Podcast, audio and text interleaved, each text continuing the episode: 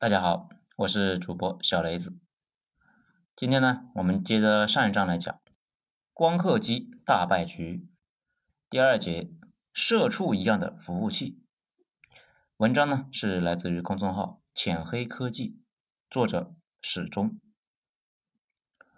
这地基呢之所以坚固，是因为它由混凝土浇筑而成。云计算之所以坚固，是因为啊它运行在一个。靠谱的服务器之上，服务器呢这个东西呀，听上去很专业，其实说白了，一点都不神秘，就是大号的电脑主机。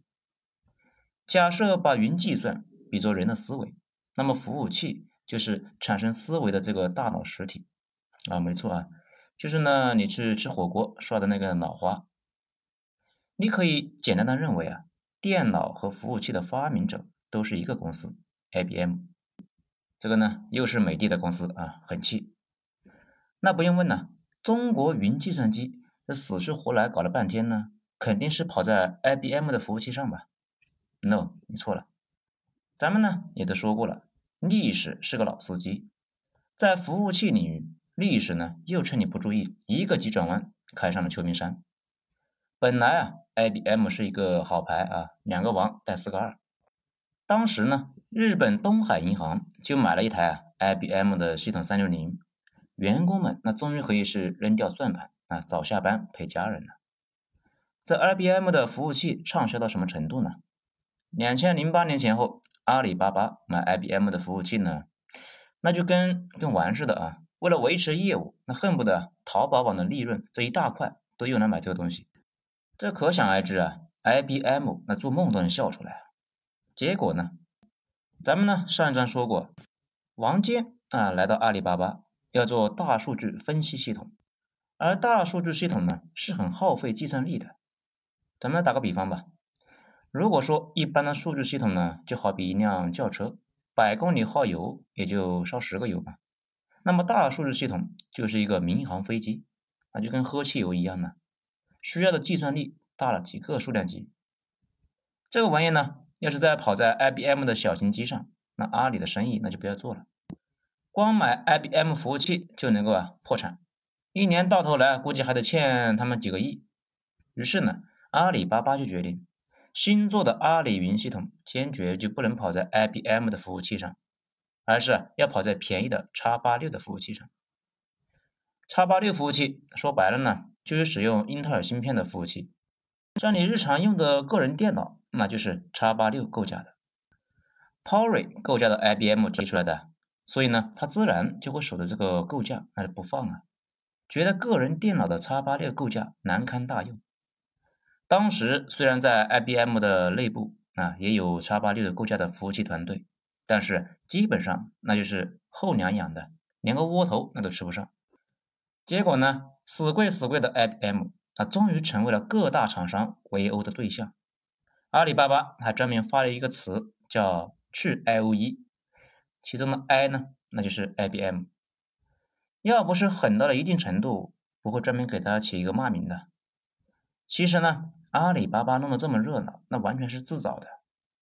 因为腾讯和百度就压根就没考虑过 IBM，他们呢从一开始就在用叉八六的一个构架的服务器。这个是因为啊，阿里巴巴的电商业务数据呢，准确性和计算力的要求哎更强。那么叉八六服务器哪家强呢？在那个时代，国际上最强的叉八六服务器厂商应该是戴尔和普惠，这个很合理啊，因为他们过去就是生产个人电脑的。好不容易把 IBM 搞掉了，替换他的还是个美国的公司。这故事呢讲到这里。终于有一家中国公司强势插入我们的故事主线，那就是浪潮。相比阿里巴巴呢，了解浪潮的人那就少多了。浪潮脱胎于山东电子设备厂，在想当年啊，中国第一颗卫星那个东方红一号里边就有他们生产的晶体管。在九零年代，浪潮的带头人孙丕树就主持研发出了中国第一台叉八六的服务器。他也被称为中国服务器之父。由于研发出了最早的 x 八六服务器，国家八六三计划把后续的研究 x 八六的服务器的重担就交给了浪潮。这么一指派啊，就阴差阳错的让浪潮站在了历史的风口上。这一波云计算机的兴起，浪潮那可算是抓住机会，奔走在各大云计算机厂商之间。论价格，我比国外服务器要便宜；论定制化，我什么姿势都能给你啊！眼看浪潮如今啊，已经冲到了服务器世界第三的位置，不仅呢行销全国，还卖到了亚非欧美拉，中国人倍有面子。当然呢，紧随其后的还有。彪悍的人生不需要解释的华为和收购了 IBM x 八六服务器业务的联想。注意啊，这里呢有一个很有趣的现象：x 八六服务器之所以能够流行，是因为它是一个开放的生态。英特尔那是只生产最核心的那一块 CPU，至于服务器的其他部件，它给出标准，那谁生产都行。这个呢有点像手机，反正就是芯片。电池、主板、外壳不需要很高的技能，那就可以组装。这样的话呀，就会导致一个结果：品牌机肯定便宜不过山寨机。于是，在服务器领域也出现了一票山寨机。这些山寨机呢，一般都是由戴尔、普惠在台湾的代工厂所生产的，所以啊，不挂戴尔、普惠的标，所以呢，也叫白牌服务器。这个白牌服务器啊，很便宜，真的是超级便宜。于是呢，我们就走到了计算力的第三个里程碑。计算力的第三个里程碑，服务器的社畜化。在现代工业体系的加持之下，服务器越来越像社畜。你出门买一袋盐，会很在意你买的是什么牌子的吗？大多数人那是不会的。工头让你去买砖，你会去特意买什么品牌的砖吗？那也不会。老板招一个程序员，会关心他的身高、体重、家庭背景吗？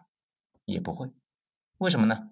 因为在现代化工业体系之下，盐和盐基本都是一样的，砖和砖基本都是一样的，社畜和社畜差不离呀。同理，服务器和服务器也很类似。而且呢，云计算机厂商之所以敢放心的购买白牌服务器，那还有一个原因呢。那就是上层的软件系统已经被打磨得很完善了，换一台服务器，软件立刻就把工作负载无缝转接到别的服务器之上。这就好像你突然就进了 ICU，老板一分钟之内就可以把你的任务分给其他的社畜，哼，你死不死啊？无所谓啊。还记得我们之前说过吗？计算力的底层是服务器。服务器的成本很大程度上会决定计算力的成本。降低服务器成本的秘诀，你可能猜到了，只有三个字：富士康。当然呢，富士康只是个代名词。在服务器代工领域的大佬，是英业达、伟创啊之类的，他们都是台湾公司，而台湾是中国领土不可分割的一部分。说到这里呢。钟哥又要重复一遍我们的中心思想了啊！在历史的长河里，中国用芯片的代价争取了宝贵的时间，换回了世界顶级的计算力的基础设施——云计算。云计算那又反过来把服务器产业链抓在自己的手里。这你可能会说，服务器代工厂都在中国台湾，这不保险吧？确实不保险。其实呢，中国大陆已经崛起了很多代工厂。例如，比亚迪就刚刚接手了华为手机的代工，文泰科技一直呢为小米手机代工。前段时间啊，郭台铭也很有诚意的把富士康的一部分挪到了大陆来上市，名为工业富联。这个故事呢讲到这里，你就会发现，我们拥有云计算技术，也可以把控服务器代工产业。整个计算力的链条里面呢，只有一件事似乎还超出我们的控制，那就是服务器里面的芯片。好了，终于到芯片了啊！咱们下章来接着继续，这章就到这里了。我是主播小雷子，谢谢大家的收听。